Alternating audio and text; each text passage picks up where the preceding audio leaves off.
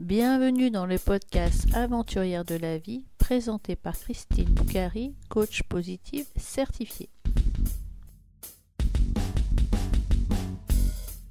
Dans le 39e épisode Aventurière de la vie, je reçois Fanny.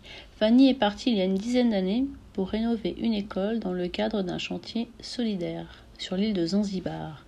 Elle a rencontré Ibrahim, un jeune Maasai, qui était aussi volontaire sur ce chantier. Et depuis, leur vie a changé. Écoutez. Bonjour Fanny, comment vas-tu? Bonjour, ça va bien, merci. Et toi? Ben Moi, je vais bien.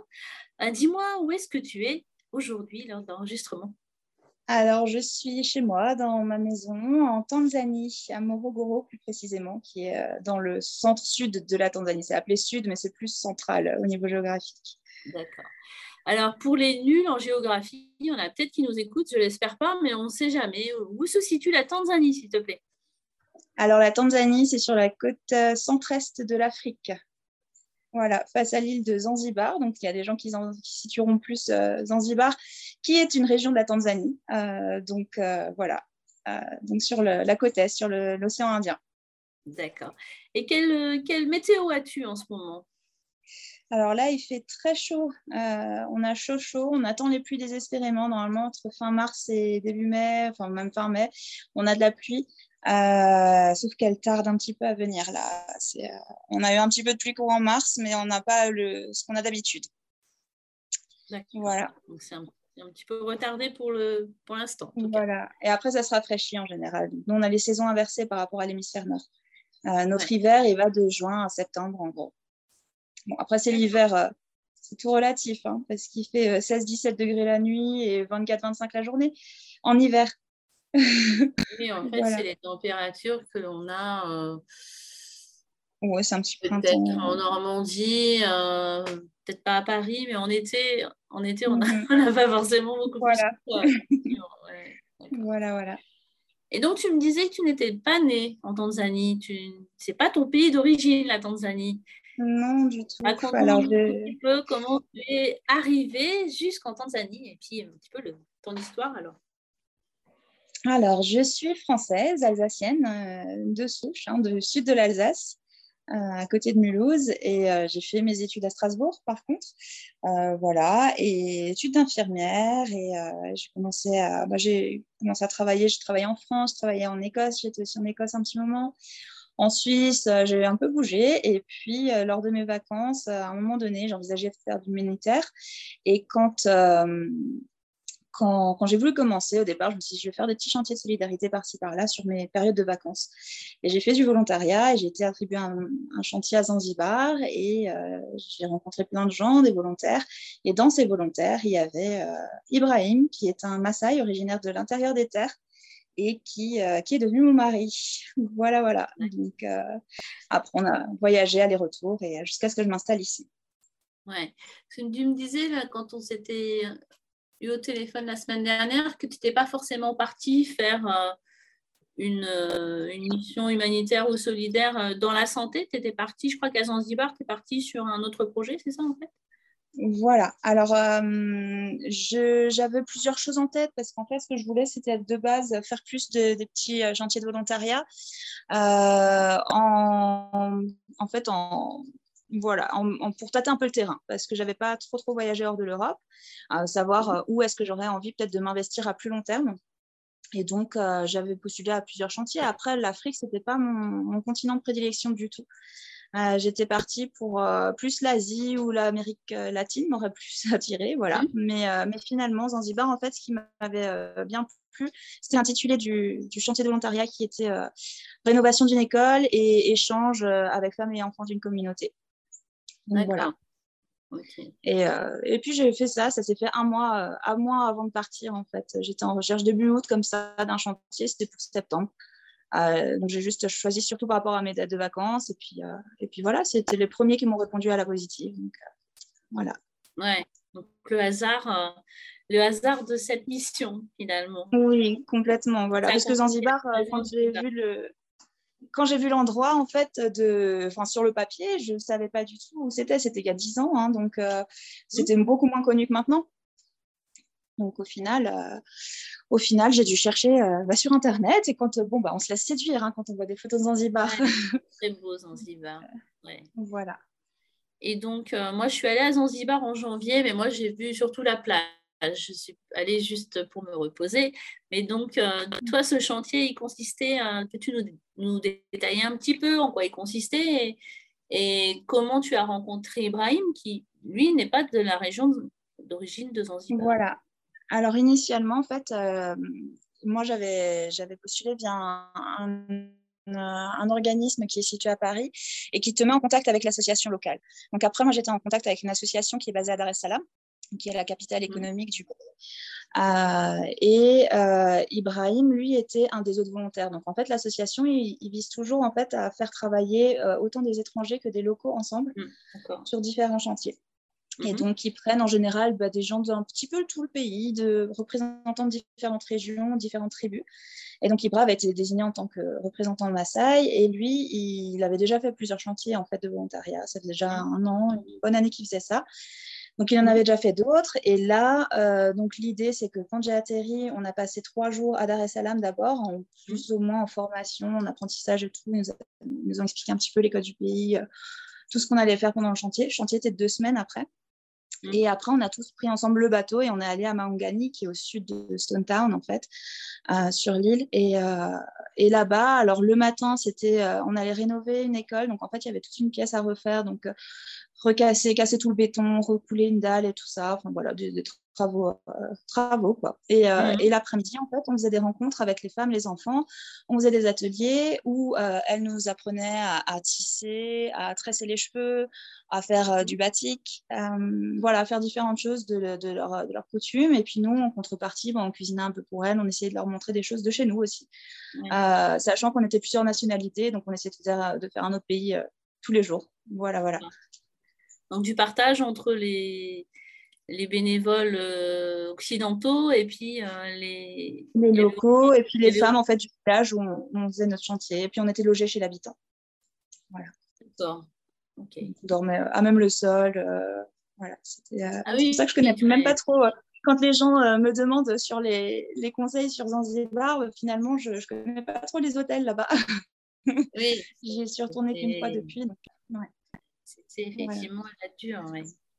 Et donc, tu as rencontré Ibrahim, et comment ça s'est déroulé? Donc, vous étiez ensemble sur, ce, sur cette mission de 15 jours? Mm-hmm. Alors, euh, c'est bah, sur 15 jours, voilà. Après, on était un super groupe, on était une vingtaine. Euh, et euh, on s'entendait vraiment tous très très bien.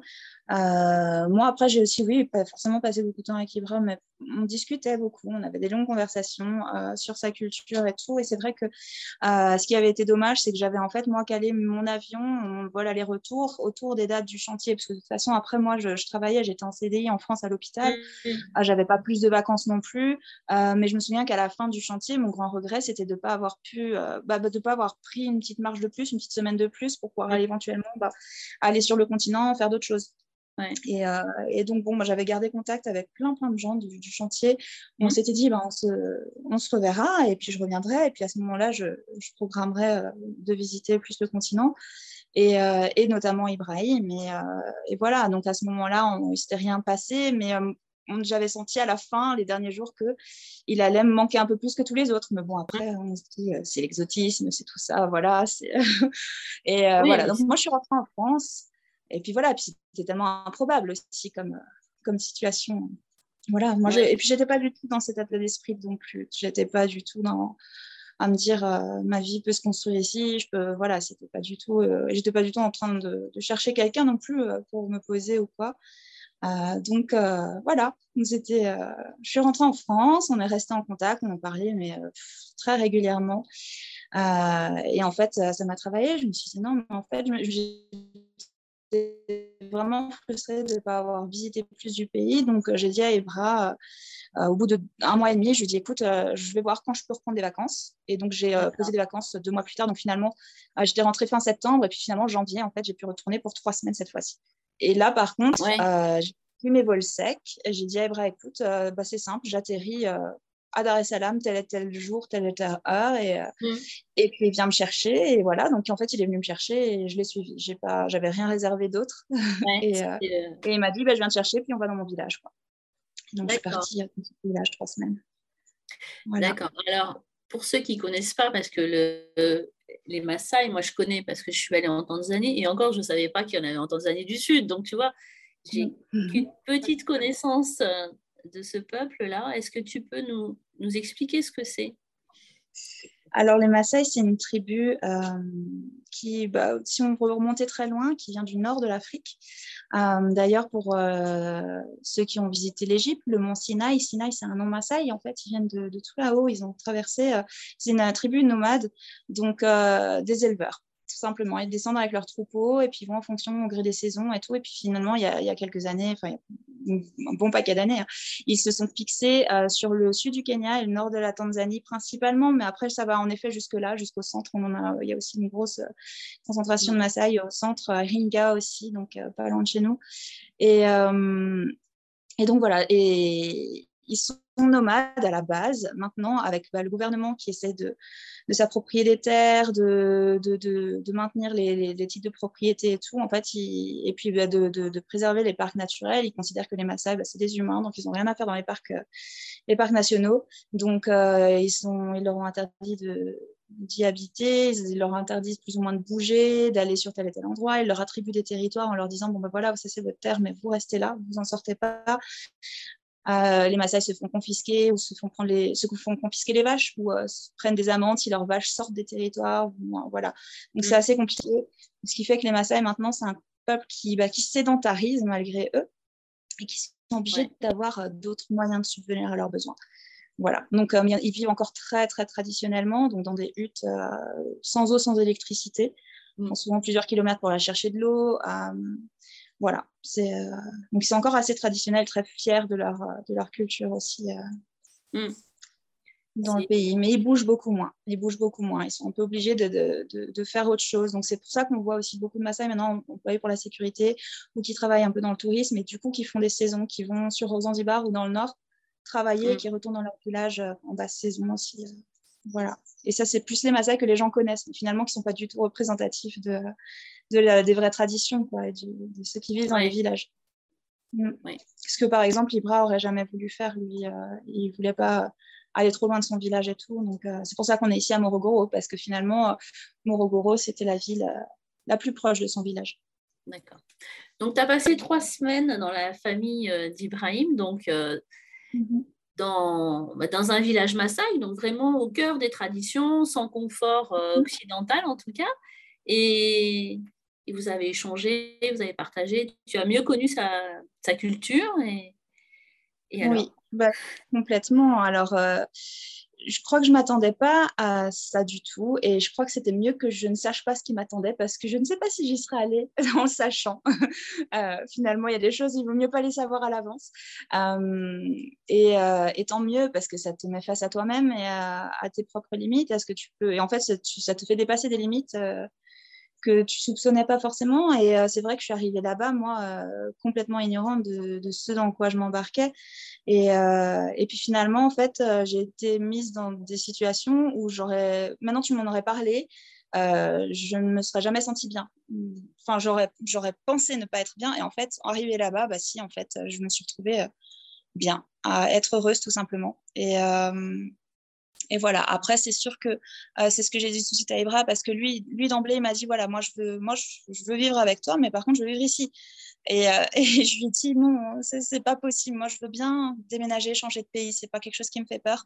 M'adapter, je peux, mais pas dans cet extrême-là. Euh, je, je pouvais pas aller. Alors autant vivre, je lui ai dit quelques semaines, quelques mois, ça irait, mais à long terme, je me voyais pas du tout vivre au village. Euh, par manque en fait de, de perspectives d'avenir, de projets. Alors eux, ils vivent au jour le jour, euh, vraiment. Et, euh, et, moi, je, suis quelqu'un qui a constamment besoin bah, d'échanger, d'apprendre, d'avoir des projets. On est comme ça, nous, dans nos sociétés aussi, c'est ça qui nous tient. Donc voilà, c'est vrai que c'est difficile de se détacher de tout ça. quoi.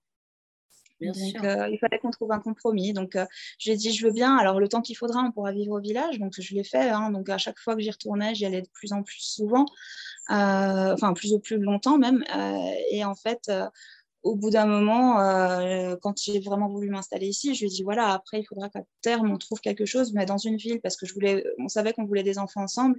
Donc, je voulais aussi me rapprocher bah, de, de systèmes éducatifs, de, voilà, de, de soins, de, de, possibilités aussi de, de m'épanouir, moi, même professionnellement, même si c'était pour faire autre chose, pas forcément infirmière, parce que c'est compliqué ici. Euh, mais voilà, euh, d'avoir d'autres perspectives quand même. Ouais, tu voulais avoir une activité professionnelle pour avoir. Et la vie en communauté aussi. Il faut se dire que les Maasai, ils vivent tout le temps, tout le temps ensemble. Si moi, le jour où, les jours où j'avais envie d'être un petit peu seule et de prendre un livre et de me poser, euh, ils mm. pensaient que j'étais malade. Ils me disaient, ça va pas, il y a quelque chose. Si tu as envie mm. d'être seule, c'est que ça va pas. Pour eux, c'est. Euh, et moi, voilà, je savais que la vie en communauté me ne m'irait pas euh, à long terme. Pas tout le temps, tout le temps. Effectivement. C'est ça pas comme pas vu comme j'ai été élevée. Hein. On peut pas non plus renier complètement ce qu'on est. Donc, euh, et c'est pas le but. Hein. C'est pas le but non plus. Donc, euh. Non, c'est pas le but. C'est que tu trouves un équilibre euh, ça. avec Ibrahim dans, dans, votre vie. Donc finalement, vous avez choisi cette ville-là. Elle se situe où alors? Alors Morogoro, quand on part de Dar es Salaam, on rentre sur les terres, on va direction l'ouest. Et, et donc, on est, nous, on est, on est pile poil entre Morogoro et Dodoma entre Dar es Salaam, par Dar es Salaam et, Dodoma. Euh, donc 4h30, 5 heures de route euh, entre l'une et l'autre. Donc, euh, et on est sur la route des, assez proche des parcs du sud. voilà, donc sur la route qui va vers, vers l'ouest, Malawi et tout ça. Il n'y a pas que des parcs au nord, il y a aussi des parcs au sud. Il y a les parcs au sud qui sont moins connus, c'est ça. D'accord. Et donc, quelle première activité vous avez lancée dans cette grande ville? Alors, nous, notre projet euh, de base, c'était de faire euh, voilà, de l'accueil à la maison, un Airbnb un peu. Euh, comme on aime bien tous les deux, bah, partager des expériences de vie et tout, et puis rencontrer du monde. On s'est dit, bah, tiens, on pourrait avoir une ou deux chambres chez nous qu'on loue à des voyageurs de passage et puis voilà, pouvoir les conseiller sur ci ou ça. Mmh. Donc, on a, dès qu'on a eu une maison ici, en fait, on a commencé. Donc, en 2015. Euh, après, savoir qu'au début, alternativement, on rentrait quand même régulièrement en France parce que justement, on avait ce projet en fait euh, qu'on voulait monter. On voulait essayer d'acheter de, ou de construire. Donc, on a décidé de mettre de l'argent de côté, de, voilà, de monter ça progressivement. Et, euh, et, donc, voilà, on a commencé à louer ces chambres. Et, et puis, au bout de deux ou trois couples qu'on a reçus, j'ai une fois un couple que je, des anciens amis qui m'avaient contacté, qui m'ont dit bah, écoute, on aimerait venir 8-10 euh, jours chez toi et puis vu que, euh, vu que tu connais un peu le coin, est-ce que tu pourrais nous conseiller pour aller faire un safari ou ci ou ça? Et donc à ce moment-là, je leur, ai, je leur ai proposé, je leur ai dit, bah, écoute, tant qu'à faire, on peut y aller avec notre voiture, on vous y emmène, vous êtes des amis, euh, voilà, on y va tous ensemble. Et puis si vous avez envie, on vous emmène aussi bah, au village, vivre un peu ce que j'ai vécu, on peut aller passer 2-3 jours là-bas. Euh, et, puis, ils m'ont dit, ah, bah, écoute, on te fait confiance, fais-nous un petit programme, tu nous dis, tu nous chiffres un peu tout ça, tu nous dis euh, combien il faut payer d'essence, d'entrée, de quoi que ce soit, de nourriture. Et voilà. Et donc, j'ai fait ça euh, pour la première fois pour eux. Et puis, on a fait cette semaine qui s'est super bien déroulée. Et, et au retour, ils m'ont dit, mais non, il faut, c'est, trop bien, il faudrait que vous fassiez ça en plus de votre activité d'hébergement, en fait, de proposer des activités aux gens qui viennent chez vous, un peu comme si vous emmeniez des amis, quoi, visiter la région bah, ou l'officialiser et tout ça. Et en fait, c'est comme ça que nous est venue l'idée en fait, de proposer bah, vraiment ça, quoi, de faire chambre d'hôte et puis de proposer euh, des activités aux gens. Mais vraiment, euh, donc moi, non, tiens, on passe par aucune agence, on veut vraiment faire du, du contact direct, donc que les gens nous contactent. Euh, qu'on puisse échanger par email, qu'on les aide voilà, à, préparer leur voyage et tout. Et ce qui fait qu'il y a un lien qui se crée. Et donc, on en est au point où, quand ils arrivent chez nous, c'est vrai que souvent, on a déjà échangé pendant plusieurs semaines, plusieurs mois, et on est enfin content de les rencontrer. Mmh. Et pareil, et les gens aussi se réjouissent. Et puis après, bah, voilà, ils sont... donc les chambres, pour l'instant, elles sont dans notre maison. Euh, les repas se font, euh, si les gens veulent, peuvent dîner aussi avec nous. Mmh. Euh, le petit-déj, de toute façon, avec la chambre et tout. Et puis après, voilà, ils partent en activité avec Ibra, en fait. Il y a juste des randonnées qui sont avec le meilleur ami d'Ibra qui, qui, lui s'occupe de tout ça. Ça fait des jours off pour Ibra et, et, voilà. Mais sinon, toutes les activités, en fait, les gens partent avec Ibra au village. À Mikumi. Donc après, on a tout, on a tout officialisé évidemment. Donc on a le statut tour opérateur, on a euh, toutes les licences qu'il faut parce qu'il faut quand même que ce soit cadré tout, euh, tout voilà. Mais on se décrit pas du tout en tant que tel, pas comme une agence classique parce que l'offre est complètement différente. c'est sûr que les mm. gens sont c'est une vie de famille. Il y a nos enfants qui sollicitent beaucoup, qui veulent jouer, euh, qui, voilà. Donc, euh, c'est sûr que c'est pas la tranquillité qu'on peut avoir dans un hôtel, mais par contre, on a, enfin voilà, on est toujours euh, super ravis d'accueillir des gens. Et puis parfois, bah, si on a des choses que nous on fait en tant que famille, bah, on propose parfois aux gens, bah tiens, on a une soirée là, on va là, est-ce que vous voulez venir? Ou on va faire un tour au marché. Enfin voilà, ça, arrive que spontanément, voilà, on fasse des choses ensemble, ce qui est super mmh. sympa. Ouais. Donc voilà, D'accord. Euh, ça, c'était la première activité. Voilà, en parallèle, tu avais une activité euh, et puis tu nous raconteras que ça t'a même remonté un petit peu à ce que tu voulais faire étant jeune. Oui, oui, oui. Ben voilà. Alors après, euh, donc moi, à la base, je suis infirmière. Ici, je voudrais pas. Ben j'ai fait beaucoup de soins. J'ai fait beaucoup de choses au village et tout ça j'ai pas euh, fait, euh, enfin j'ai eu des entretiens dans les hôpitaux, mais j'aimerais pas travailler dans les hôpitaux ici parce qu'il y a plusieurs choses. Il est au niveau éthique, ils soignent que les gens qui sont, qui ont de l'argent. Ça n'a pas d'argent, voilà, il n'y a pas de soins. Et, et puis ils ont encore beaucoup de soins, enfin ils soignent encore beaucoup avec les croyances, avec certaines croyances et tout, et c'est un peu compliqué. Mmh. Mais voilà, donc c'est après ici donc l'activité principale donc c'est ça c'est les chambres d'hôtes, les activités. Donc, moi, je m'occupe un peu de tout ce qui est communication, gestion et tout ça, euh, du, des préparations, organisation en amont. Euh, et en parallèle, bah, vu qu'on a eu des enfants depuis, on a donc deux enfants, William qui a 7 ans et Moira qui a 3 ans. Euh, et quand William a, été en âge d'aller à l'école, donc vers 2 ans et demi, j'ai commencé à me renseigner en fait sur les écoles qu'il y avait alentour. Et j'ai trouvé une école internationale à Morogoro. J'ai mmh. postulé d'abord en tant qu'infirmière scolaires, euh, sachant qu'ils sont obligés de prendre des infirmières locales.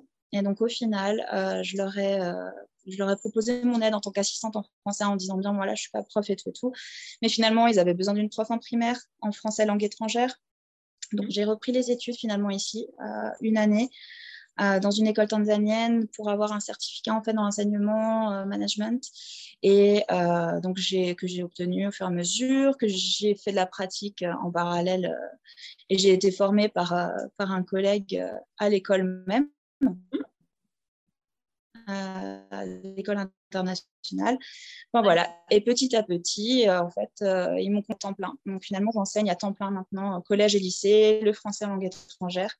Et, et, mon collègue est parti, donc je suis la seule prof de français à l'école. Donc au début, je voulais pas que c'était temps plein parce que vu qu'on a l'activité ici, ça fait beaucoup. Sauf qu'ils m'ont proposé ça au début de la période Covid et je me suis dit, bon, bah, peut-être que c'est pas plus mal d'accepter. Donc pour l'instant, ça, fait, ça va faire deux ans là maintenant que je, je, cumule les deux. Donc, euh, ça fait des grosses journées.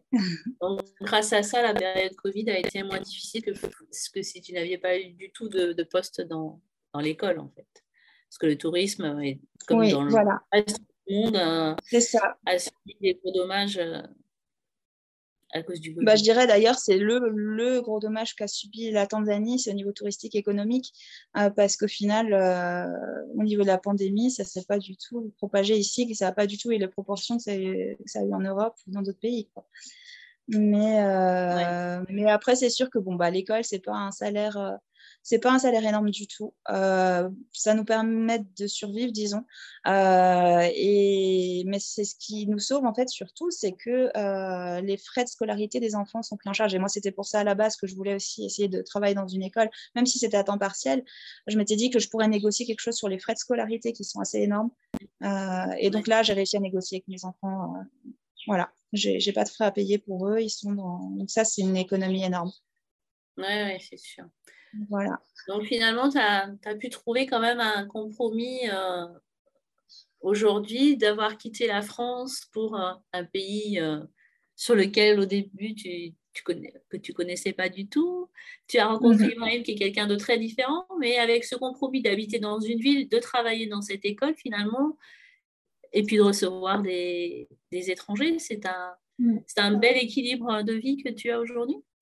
Voilà, oui, là oui, je pense que après je suis quelqu'un qui est assez curieux, comme je disais avant, j'aime bien, j'aime bien apprendre. Euh, donc voilà, je suis toujours ouverte à, apprendre de nouvelles choses. Je suis toujours d'ailleurs en demande de, de, pouvoir euh, bah, progresser, découvrir de nouvelles choses. Donc pour moi, c'était euh, c'était plein de challenges et ça l'a encore au quotidien, hein, parce que bah, évidemment, l'adaptation dans un autre pays, dans une autre culture, c'est un challenge au quotidien. Il y a des choses auxquelles on se fera jamais.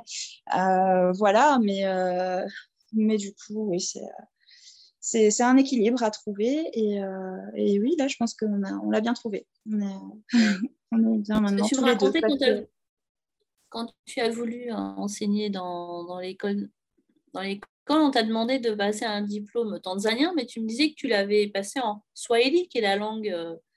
Euh, oui. Une langue que Alors, tu connaissais très peu finalement, ou pas du tout. C'est ça. Donc en fait, j'avais eu l'opportunité fin novembre 2016 à l'école euh, donc, euh, j'avais été me renseigner sur. Euh, je me suis dit, voilà, c'est un métier, il faut, que je, faut que je me reforme. donc, je me renseignais sur qu'est-ce qu'est-ce qui serait possible de faire comme étude ici en Tanzanie. Donc, j'avais regardé un petit peu et il y avait ce diplôme qui était faisable soit sur un an ici à Morogoro, mais en Swahili, soit sur deux ans à Bagamoyo, qui est sur la côte au nord de Dar. là, c'est en anglais l'enseignement, par contre, c'était sur deux ans. Et en plus, c'était loin. Donc, donc je me suis dit, bon, bah, si c'est que ça, et de toute façon, moi, je, voulais apprendre le Swahili. Euh, parce que du coup, euh, au début, j'avais parlé un peu Maasai parce que j'étais plus dans le village. Euh, mais le Maasai, c'est une langue de tribu, c'est un, c'est pas la langue officielle, c'est que les Maasai qui la parlent. Voilà, donc le Swahili, c'est vraiment la langue officielle de la Tanzanie et c'est parlé dans même plusieurs pays, notamment au Kenya, dans plusieurs pays d'Afrique de l'Est. donc je voulais de toute façon maîtriser le Swahili. Pour moi, c'était hors de question de vivre dans un pays et de ne pas pouvoir parler la langue. Mmh. Donc voilà, donc là, ça par contre était super intense parce que oui, tous mes cours étaient en, Swahili. Euh, j'ai commencé donc en janvier 2017, j'avais de la chance parce que la formation, les années scolaires commencent en janvier ici. Donc janvier 2017, j'ai commencé la formation. Euh, toutes les matières étaient en Swahili, tout l'enseignement était en Swahili. Donc que ce soit euh, mmh. les psychologie de l'enfant, méthodologie d'enseignement, mmh. éducation civique, histoire, le Swahili bah, en tant que en littérature.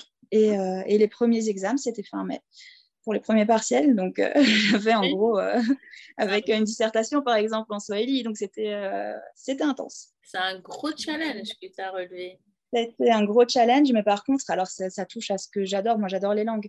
Donc, voilà, c'était un plaisir aussi. Et après, le Swahili, bah, de toute façon, c'est comme dans toutes les langues, c'est la pratique. Et ce qui est bien, c'est que forcément, j'avais le contexte tout autour pour, bah, pour m'aider. Hein.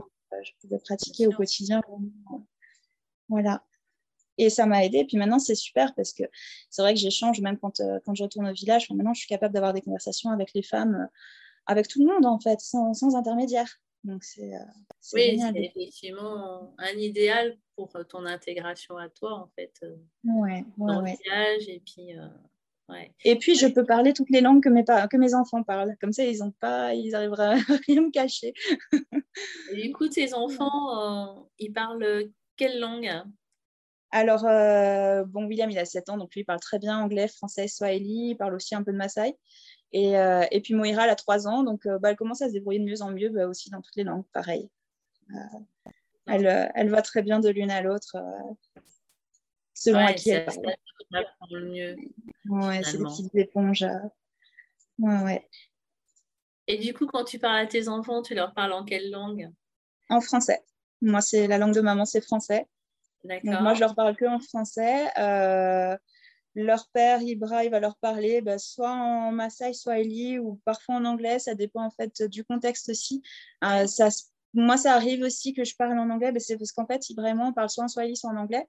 Euh, donc en fait, c'est en fonction de si on a besoin que quelque chose, par exemple, je vais dire à quelque chose à William et j'ai besoin que son père le comprenne.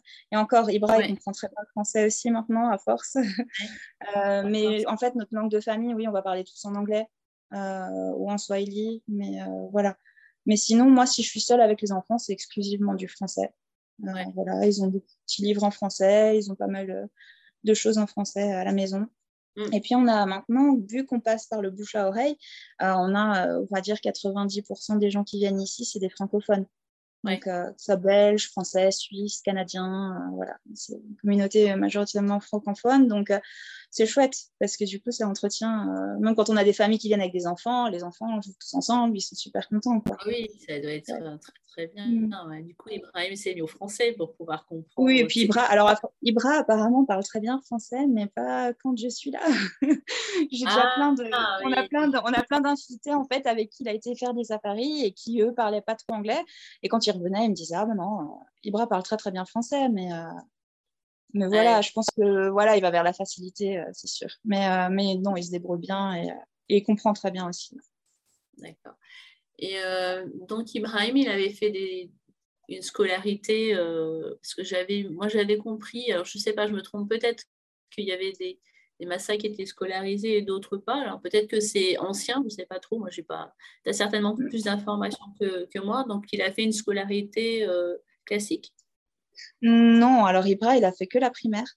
Euh, du coup, alors en effet, oui, il y a des Maasai, euh, souvent c'est un ou deux dans une fratrie qui vont être scolarisés et les autres vont être euh, avec les éleveurs et tout à, l'élevage, donc Ibra, bah, il vient d'une famille, sa maman est assez pauvre. du coup, alors son père s'est marié, son père a cinq femmes, donc Ibra est d'une famille très traditionnelle. Euh, mmh. Voilà. Maintenant, la scolarité des enfants va aussi dépendre de, bah, de l'argent de la mère. Donc, la maman d'Ibra est, plus euh, pauvre. Donc, euh, en fait, ni lui, ni aucun de ses frères et sœurs directs n'ont été vraiment scolarisés ou quoi. Mmh. Ses sœurs ont été mariées traditionnellement, son frère aussi traditionnellement, son frère a trois femmes. Enfin, voilà, toute sa famille est vraiment très traditionnelle. Euh, il a des demi-frères et demi-sœurs, donc d'une des autres femmes de son père qui ont, eux, fait des études. Il y en a une qui est infirmière, d'autres qui sont profs et tout. Donc là, voilà, parce que, parce que la famille de la maman était plus aisée de l'autre côté. Euh, mais lui, Ibra, non, il a été en primaire. Euh, et en fait, après, il a commencé un peu à travailler, à s'investir dans son église. Euh, donc, euh, il est protestant. Ils ont, euh, ils ont été, bah, lors des colonisations, en fait, très imprégnés de, l'influence allemande, donc l'Église luthérienne. Et, lui, en fait, il a été bah, élevé là-dedans. Et du coup, il aimait, en fait, il est assez autodidacte et il a été à l'Église et il a commencé à pianoter sur le, le, clavier. Et à force, bah, en fait, il s'est joué du piano super bien et, et il faisait l'animation pendant les messes, la musique et tout ça. Ouais. Euh, il a fait servant de et voilà. Et en fait, l'Église a, souhaité l'aider, donc ils l'ont payé deux ans d'études à Moshi pour étudier la Bible et tout ça. Et lui, en fait, dans sa tête, il, imaginait un jour peut-être devenir pasteur. Euh, et donc, il a été à Moshi pour étudier deux années, euh, voilà, des études de théologie. mais sinon, il n'a pas en soi, voilà, il n'a pas fait l'école secondaire. Et, euh, et là, l'anglais, il l'a appris sur le tas. C'est un jour, justement, quand on lui a proposé de faire des chantiers de solidarité, euh, c'était un ami qui connaissait le directeur de l'association. Il lui a dit Ah, tu connais pas un jeune Maasai qui, qui sera assez ouvert, euh, qui voudrait voilà, un peu étendre ses connaissances et aider comme ça à faire du volontariat. Et il a directement pensé à Ibra, parce que c'est quelqu'un qui, justement, mm. qui a une certaine ouverture d'esprit. Mm. Et en fait, voilà, ça s'est fait comme ça. Et à ce moment-là, Ibra s'est dit Ah, bah tiens, je vais apprendre l'anglais. Donc, il a pris un bouquin et il a essayé d'apprendre tout seul. Quoi. Voilà. Ouais, d'accord. Donc il a cette, euh, cette envie d'apprendre euh, les langues. Aussi, ouais, comme, euh, voilà, c'est un peu comme moi, on est voilà, à, toujours chercher à étendre les connaissances et à être ouvert à plein de choses, ouais. Mm, mm. ouais, ouais. Et quelle a été la réaction de sa famille alors par rapport à, à votre mariage Alors, ils ont été surpris au début. C'est alors au début c'est pas qu'ils voulaient pas, c'est pas, c'était pas contre moi. C'est-à-dire qu'Ibra de base, euh, quand il a été, en... parce que moi quand j'ai rencontré Ibra, il aurait déjà dû au moins avoir deux ou trois femmes. Euh, Ibra, il allait, euh, il avait eu 26 ans, c'est ça, oui, il avait 26 ans quand je l'ai rencontré, donc il aurait déjà dû avoir au moins deux femmes. Euh, il avait déjà, il avait déjà été en froid avec sa famille depuis des années parce que, enfin, pas depuis des, enfin, ça avait été résolu, mais il y a eu un moment où il était en froid avec sa famille parce que euh, au moment où ils ont voulu le marier, il a refusé. Il a dit non, non, moi je veux pas une fille comme ça en fait. Alors il savait pas ce qu'il voulait vraiment, mais il voulait pas euh, de, de, polygamie, de plusieurs mariages, de partage de femmes et, euh, et sa mère. J'ai depuis beaucoup parlé avec sa maman et sa maman me disait qu'il a toujours revendiqué, il a toujours dit qu'il voudrait une femme qui a une éducation et pour lui, c'était primordial. peu importe, même si c'était Maasai ou quoi, mais il voulait une femme éduquée, une femme qui a étudié, une femme qui euh, sache défendre ses droits et tout ça. Et voilà. Euh, donc, euh, donc ça, c'était déjà plus ou moins annoncé à sa famille. Et après, bah, il commençait à se poser des questions, à lui poser des ultimatums en lui disant bah, écoute, maintenant, soit tu trouves un travail, soit tu te maries, enfin, il faut faire quelque chose de ta vie parce qu'il voyait qu'il faisait volontariat par-ci, il a des listes par là, enfin voilà. Et, bah, jusqu'au jour où je suis arrivée. Donc au début, forcément, ils se sont dit non, mais attends, ça va pas. Et puis il faut savoir qu'ils ont autant de préjugés sur nous que nous sur eux. donc voilà, il en a entendu des vertes et des pas mûres. Et finalement, euh, voilà, sa famille était très surprise, mais, euh, mais bon, après, moi, je, je, me suis aussi rapidement intégrée, j'ai aussi euh, rapidement essayé d'apprendre leur langue, et, mm. et, voilà, et en vivant avec eux, bon, ils ont appris à me connaître, et voilà, après, ça a été super bien. Euh, et moi, je, moi, j'ai jamais rien ressenti. Maintenant, quand on demande à Ibra, il dit que lui, ça a été plus difficile. Et je sais que lui, euh, bah, pour les fois où, les fois où moi je suis venue, j'ai toujours été super bien accueillie et tout. Après, c'est sûr qu'il a eu des moments compliqués, d'autant plus qu'en fait, il y a son grand frère qui est décédé. Et, euh, et, chez eux, la tradition veut que ça soit le petit frère direct qui reprenne la femme, donc en tant qu'épouse, en fait. Et donc, c'était à mmh. lui, normalement, que serait revenu le, travail, sauf que bah, lui, il a refusé. Donc, pareil, c'est des choses qui se voilà, donc il a, il a eu beaucoup de moments de, parlementation, de tout ça, avec, euh, sa famille. Mais voilà, ils l'ont accepté. Je ne suis pas sûre qu'ils le comprennent beaucoup. Après, maintenant, tout se passe super bien. Même moi, je vais dans la belle famille. Euh, la semaine dernière, je suis partie, j'ai pris les enfants à la voiture, on y allait tout seul. Euh, lui, il n'était pas là, Ibra, il travaillait. Voilà, maintenant, moi, j'y vais, il n'y a plus de soucis du tout. On est, voilà, mais mais c'est sûr que, euh, qu'ils ont eu peur, comme, comme mes parents ont eu peur aussi quand je leur ai dit que je vais épouser un Maasai, que je vais vivre en Tanzanie. Quoi. C'est, voilà. c'est, euh, Et déjà, la peur déjà, déjà, jeune adulte, en fait, il, il voulait euh, vivre autrement que dans sa culture, que 100% sa culture. Alors, en fait. il, voulait vivre voilà. il voulait vivre différemment quand même, déjà. Et il était en opposition. Il y avait des choses c'est ça. Alors, quand, euh, quand j'en ai discuté avec lui, il me dit, c'est, il a aussi, en fait, il a, bah, les Maasai ont un mode de vie euh, particulier où les femmes ne vivent pas du tout avec les hommes, les hommes n'ont pas forcément de respect pour les femmes. Euh, c'est-à-dire qu'ils voilà, ils vont, ils leur font des enfants et repartent. Il n'y a pas du tout d'amour tel que nous l'entendons, de relation de couple et tout ça. Et, euh, et Ibra, justement, en ayant étudié la religion, dans, dans la religion, dans, dans, la Bible, on leur dit, bah voilà, tu chéris ta femme, tu la respectes, tu, voilà. Et, donc, en fait, je pense que Ibra a eu cette présence d'esprit de, de, confronter, en fait, ce qu'on lui avait appris en disant, mais attends, mais c'est pas du tout ce qu'on fait, nous c'est pas bon ça ce qu'on fait du coup. Enfin non une femme ça se respecte. Une femme c'est la mère de tes enfants. Une femme voilà lui il est très très euh, impliqué justement. Il, dans, dans, dans, la cause des femmes et il veut il veut défendre justement il veut se battre contre l'excision. Il dit voilà on peut continuer notre culture. On a une super belle culture. On a des choses qui sont très bien mais par contre il y a l'excision il y a la polygamie il y a plein de problèmes. Il y a plein de choses qu'il faut que voilà, qu'on essaie de, de, prendre conscience et de faire différemment, sans forcément renier la culture. Donc lui, c'est vrai qu'idéalement, lui, il aurait vraiment, bah, il aurait voulu une femme éduquée, mais par contre, qu'on s'installe au village, quoi. lui, c'était, euh, voilà, il voulait continuer sa vie là-bas, mais euh, un petit peu différemment, quoi. Tu aurais peut-être eu du mal à avoir une vie professionnelle au village, en fait. Non, c'est sûr. Alors au final, euh, alors autant il est, très heureux là-bas et ça lui manque le calme, les, chèvres, les vaches et tout ça. Euh, autant c'est vrai qu'il est, aussi tout le temps à faire plein plein de choses et, euh, il apprécie aussi la vie qu'on s'est créée ici parce que bon pour lui c'est aussi un pas énorme, hein. c'est d'être ici en ville, d'avoir une activité professionnelle qui est avec des contraintes, avec du stress forcément aussi parce qu'on veut faire les choses bien et que voilà. Et du coup, Ibra avait travaillé aussi en France justement le temps de préparer, de préparer, bah, d'avoir des budgets et tout. Il a travaillé un petit peu en France dans l'hôtellerie, mm. donc il a pu voir les standards européens. Il connaît la vie française, il sait très bien ce que c'est que de travailler un mois pour avoir un SMIC et puis euh, de ne pas s'en sortir à la fin du mois. Il le sait parce qu'il l'a vécu. Donc il se rend compte aussi d'une réalité euh, que les gens euh, que les gens se saignent parfois pour pouvoir faire des safaris, de pouvoir se payer des vacances ici et ils comprennent plus, voilà, sur des croyances qu'eux ils ont sans, sans, voilà, donc on a de l'argent, que c'est facile, que la vie est, toute rose là-bas. Euh, ça lui a permis de, de, relativiser sur plein de choses et puis de et puis d'appréhender mieux aussi les questionnements et les interrogations des, gens ici. Aussi quand ils vont dans le village. Parce que c'est vrai que quand moi je suis arrivée, bah, le moindre, la moindre question que j'avais, et lui, ça l'étonnait. Il se disait, pour, pour eux, c'était une normalité, quoi. ça pouvait le, faire rire, en fait, que j'ai peur de telle ou telle chose ou que je, voilà, que je m'étonne de telle ou telle chose. Alors que maintenant, il comprend très bien parce que, bah oui, c'est des choses qu'on n'a pas chez nous. Enfin, pour nous, c'est sûr que pour nous, c'est pas courant d'aller marcher 3 km pour aller chercher un seau d'eau. voilà, donc c'est vrai que on comprend mieux que qu'on que, qu'on s'énerve quand il y a des trous sur la route. Euh, voilà, ou quand les gens ne respectent pas le code de la route, ou voilà, il y a plein de choses où, euh, où, nous, on va pouvoir perdre patience. les gens ici ne vont pas comprendre pourquoi on va s'énerver parce qu'on attend une heure au restaurant. Alors que, bah voilà, maintenant, il sait. il sait comment ça se passe chez nous. Donc, mmh. euh, donc ça lui a permis aussi de, mmh. quand il était en France, aussi de connaître la culture française et pas uniquement à travers toi, en fait. Bah justement, c'est ça, voilà, de connaître, euh, bah surtout vu ce qu'on avait comme projet professionnel. Ça, ça nous a mmh. permis d'appréhender les, les, attentes des gens ici. Mmh.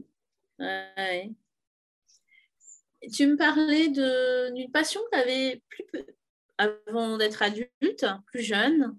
Mmh. Donc, tu t'étais orientée vers infirmière, mais c'était euh, une orientation, c'était pas forcément euh, ce dont tu rêvais plus jeune, adolescente. Oui, alors même depuis toute petite, hein, dès que, dès que j'ai su écrire à, 6 ans, bah, j'ai dit à mes parents, je veux être écrivain. Et ça a toujours, toujours été ma grande passion. Et j'ai tout de suite commencé à écrire. J'ai écrit plein, plein de choses depuis toujours. Et ça l'est toujours encore aujourd'hui. Je rêverais d'avoir euh, assez de temps pour euh, continuer d'écrire. Euh, bon, je le fais, mais plus, plus autant que je voudrais. Mais voilà. Mais oui, j'ai toujours écrit des, des, petits livres, des nouvelles, des poèmes, beaucoup de poèmes, des textes. Et euh, voilà, et puis après, bah, j'ai eu cette opportunité en 2000, donc c'est arrivé en début 2018, où j'ai rencontré par le plus grand hasard, euh, en fait, en 2017, j'ai commencé à écrire des, des articles pour un, magazine en ligne, un magazine féminin. Euh, bon, je le fais plus aujourd'hui, mais ça a duré pendant un an et demi.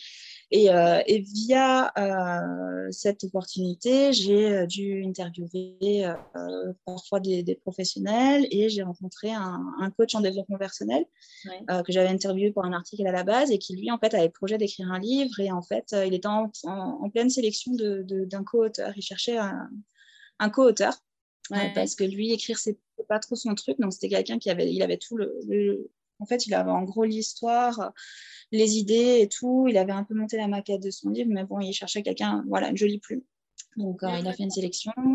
Et, euh, et puis, il m'a proposé, il m'a dit, bah, écoute, si ça te tente euh, de, poser ta candidature. Et voilà, donc ça s'est fait comme ça. Finalement, j'ai été choisie et on a coécrit un livre, du coup, de développement personnel. Donc, un roman initiatique, c'est une fiction, mais basée sur une, autobiographie à la base. Donc, c'était son histoire, mais romancée. Il y a des éléments inspiré de sa vie et des éléments qui sont à apporter de notre imagination.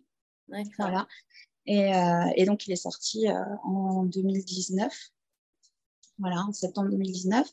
Et, euh, et, en fait, au moment où je l'ai annoncé en fait, sur les réseaux en disant bon, ben voilà, il y a un livre qui sort, tout le monde, mes proches, m'ont dit Oh, ça y est, enfin, tu t'es lancé, enfin, tu as, as, osé euh, publier ton recueil de poèmes et tout. Et en fait, ai dit ah, Non, non, c'était pas du tout ça, c'est autre chose. Mais, euh, mais vu que pas mal de gens m'ont fait cette réflexion, je me suis dit ah, bah, Peut-être que je devrais aussi. Donc, euh, en fait, deux, trois mois plus tard, j'ai publié aussi un recueil de poèmes. Et ça, c'était pour moi toute seule, à mon nom. donc, le recueil de poèmes que j'écris depuis que j'ai 15-16 ans jusqu'à bah, jusqu'à mes 30 ans.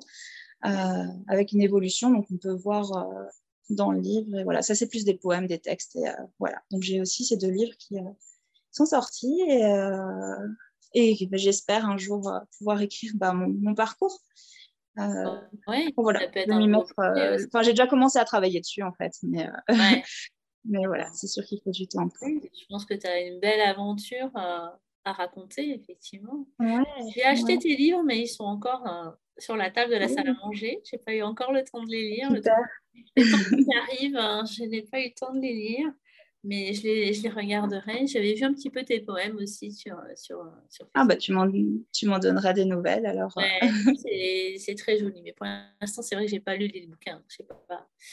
Mais euh, oui, c'est un beau projet, ça, je pense que tu vas le réaliser. Il faut juste un petit peu le temps pour le faire. Oui, voilà, c'est une question de temps, et de pouvoir prendre le temps. Mm, mm. Ouais, une belle expérience euh, que tu as partagée avec, euh, Déjà que tu partages avec nous aujourd'hui et puis que tu partageras plus tard par écrit. Quand tu ah, par écrit, voilà. Ouais, en parallèle d'être prof de français dans un, un lycée-collège, d'être maman, d'être organisatrice de voyage. Il faut un petit peu de temps pour écrire. c'est ça. Et puis le, créneau qui me reste en plein milieu de la nuit, mais il faut que je dorme aussi un petit peu. Donc... c'est ça. Non, mais, est-ce qu'il y, a des, il y a des moments plus c'est peut-être saisonnier quand même le, tourisme. Il y a peut-être des périodes. Alors, assez, oui. Bah, actuellement, justement, euh, c'est la saison des pluies, en théorie de fin mars à fin mai. Euh, en général, on a moins de monde. Donc là, actuellement, euh, bah là, de toute façon, en plus, on, ferme en général. Là, on vient de fermer l'école pour les vacances de Pâques. Parce qu'aujourd'hui, c'est férié. Donc voilà. Donc là, après, on a les deux semaines de vacances. Et, et en ce moment, du coup, on a, on a fermé les portes aussi des la guest house. J'ai pris aucune là sur avril. Donc, de toute façon, en général, il n'y a pas beaucoup de demandes. Mais on ferme parce que du coup, on a vidé la piscine, on fait des, projets, euh, des travaux de rénovation et tout ça. On en profite de cette période un peu creuse. Euh, mais c'est pareil, mais il n'y a jamais trop de réservations. Puis en général, ça reprend en juin. Euh, parfois, il peut y avoir un petit creux en novembre. Euh, mais euh, pas tant que ça chez nous, parce qu'en fait, euh, après, en soi, on n'a que deux chambres, donc on peut accueillir que quatre personnes maximum à la fois. Hein, c'est quelque chose de très, très intime. Du coup, il nous en faut peu. Il nous suffit d'une famille et on est vite complet. Hein. donc, c'est vrai que voilà, on n'a pas non plus 50 chambres à remplir, donc on ne va pas sentir trop les, creux finalement, à, part le gros creux de, la saison des pluies. Mais sinon, même en période basse, bah voilà, si on a juste une ou deux réservations, bah en fait, on est déjà complet. Donc voilà. Ouais. Voilà. Mais après, on se cale aussi, euh, c'est-à-dire que moi, je prends les réservations. Euh, parfois, si je vois qu'il y a une ou deux nuits de battement entre deux réservations, bah, je bloque en fait. Comme ça, ça nous laisse aussi des moments pour nous, parce qu'il nous faut nos moments de famille. Hein, c'est vrai. Non, c'est du moment.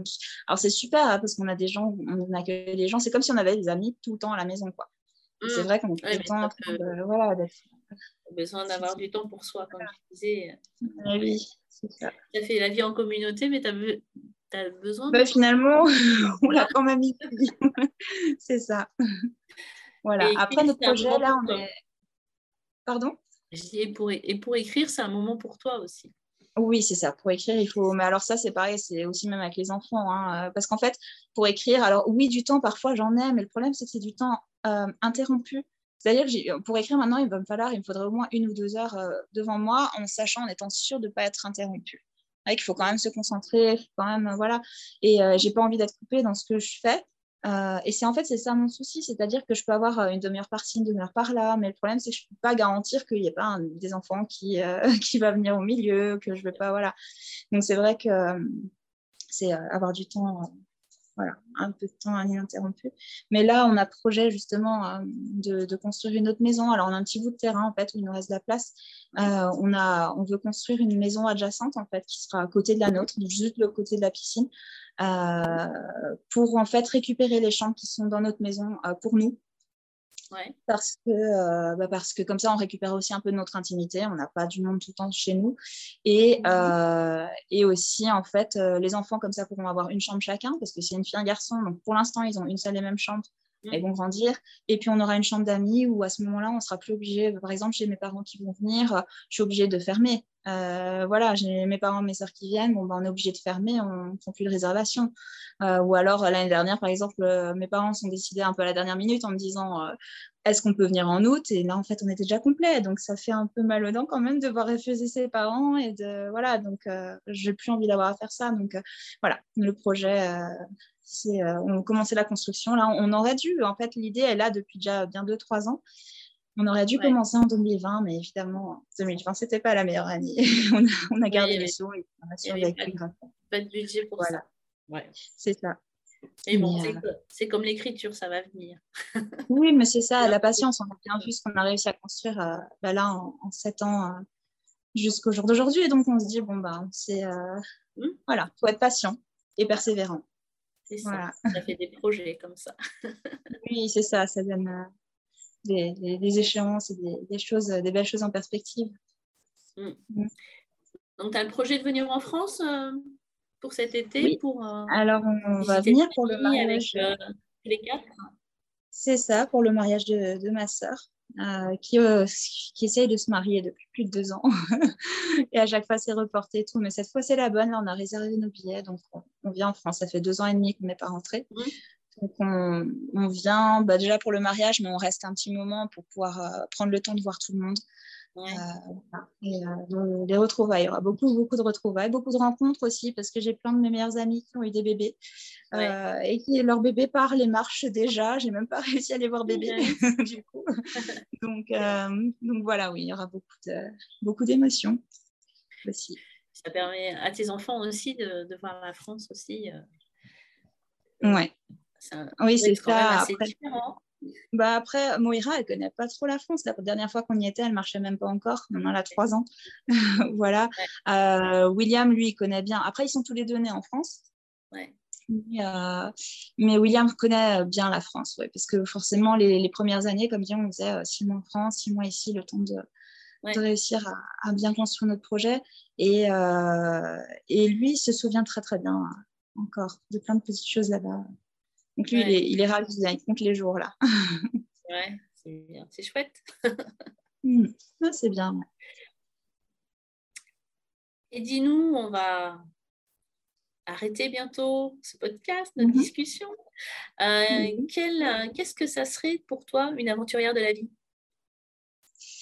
Alors, euh, une aventurière de la vie, je pense qu'on l'est tout un peu, euh, mais c'est quelqu'un qui va, qui va oser euh, bah, s'écouter aussi, s'écouter et, euh, euh, et, et, savoir ce dont on a besoin. Parce que finalement, j'ai l'impression qu'il y a beaucoup de gens qui, qui, croient vouloir certaines choses. Et en fait, on n'écoute pas ses besoins. Maintenant, si moi je m'étais écoutée et si j'étais partie que dans ce que je voulais, moi je voulais une vie dans les pays froids, je voulais une vie, voilà, dans complètement autre chose. Et, euh, et si on m'avait parlé de bah, d'une vie en Afrique euh, avec un Maasai et tout ça, euh, moi c'était hors de question. Et au final, je me retrouve à être très heureuse dans une vie que que j'aurais jamais imaginée. Et, et, en fait, c'est ce que je me dis. Je me dis, il faut que voilà, faut oser oser oser croire aux choses les plus improbables aussi. Et, Une aventurière, ouais, je pense que c'est ça, c'est bah, oser prendre le risque Mm. se dire, voilà, oser tenter. Euh, plutôt, que, plutôt que de rester, de ne pas faire et de se dire, et si j'avais fait Voilà, aussi, euh, voilà, rester bloqué. Comme oser euh, aller frapper à la porte de l'école et puis finir par prof, prof de lycée. voilà, oser envisager et oser se faire confiance pour, voilà, pour plein de choses aussi. Mm. Parce que c'est vrai que si on m'avait dit oui, tu feras ça, ça, ça, bah, j'aurais certainement pas cru. J'aurais dit bah non, Enfin, je suis pas prof, quoi. Et, euh, et moi, au début, d'ailleurs, c'est ma première réaction. Hein. Quand, euh, quand je leur ai dit, voilà, je peux faire assistante, ils m'ont dit, ah, mais en fait, on a besoin d'une prof de français en primaire. J'aurais dit, bah, mais oui, mais je ne suis pas prof. c'est un métier, je ne peux pas faire ça. Et, euh, et du coup, ils m'ont dit, bah, écoutez, enfin voilà. Et donc, j'ai été en discuter, j'ai fait mes recherches. Je me suis dit, bah, oui, c'est vrai qu'après, je peux très bien reprendre. Et c'est pareil, quand on a dit, oui, il y a un an d'études à faire, mais les enseignements en swahili, je bah oui, mais je parle pas swahili. Mais sauf que, bah voilà, faut pas se poser ces barrières-là. faut se dire oui, non, je ne parle pas encore. Euh, je pense que c'est ça, d'être un peu aventurière, c'est d'oser se lancer dans des choses qui paraissent un peu folles parfois et, d'oser y croire. Ouais. Euh, voilà. un beau témoignage, effectivement. Et la dernière question, c'est euh, quel message voudrais-tu passer à nos auditeurs, nos auditrices? Qui nous écoutent Peut-être le même, même, message finalement que ce que tu as déjà bah, passé, mais... Bah, déjà ça, oui. Et euh, bah, ça sera un peu le message que je pense qu'on retrouvera dans mon livre. Hein. donc, pas de secret, mais euh, ça serait de jamais dire jamais. Vraiment. Ah, c'est ce que je dis bah, tout le temps à tout le monde, il faut jamais, jamais dire jamais. Parce que, euh, parce que moi, euh, en fait, quand j'ai annoncé à mes amis que je partais en vacances hein, pour un chantier de solidarité en Afrique, je crois que ma meilleure amie, elle en rigole encore aujourd'hui. Euh, parce que moi, les pays chauds, c'était pas du tout, du tout, du tout mon truc. Et même en vacances, même, voilà, c'était. et c'était, j'aurais pu dire à l'époque, mais jamais j'irai en Afrique, ça m'intéresse pas. Et euh, voilà, comme dit, jamais je dire jamais. Quoi. Ah voilà, et pour tout, hein, c'est, euh, c'est vrai qu'il y a, y a plein de choses où euh, j'aurais pu dire oui, jamais. Et, et puis finalement, c'est là-dedans que j'ai trouvé mon bonheur. Donc, voilà, réussir à envisager les choses qu'on n'aurait pas envisagées. ouais, rester ouvert, ouverte aux opportunités de la vie. Voilà, Voilà, voilà. en tout cas, c'est un, beau témoignage. Merci Fanny. Ah, merci à toi. Merci Fanny pour cette interview. Merci de partager avec nous qu'il ne faut jamais dire jamais. Vous trouverez dans les commentaires du podcast tous les liens pour contacter Fanny et pour me contacter. N'hésitez pas à partager votre retour en commentaire si vous avez aimé cet épisode. Et pour suivre les prochaines aventures du podcast, abonnez-vous sur Spotify, Google Podcast, Apple Podcast et je vous donne rendez-vous pour le 40e épisode Aventurière de la vie.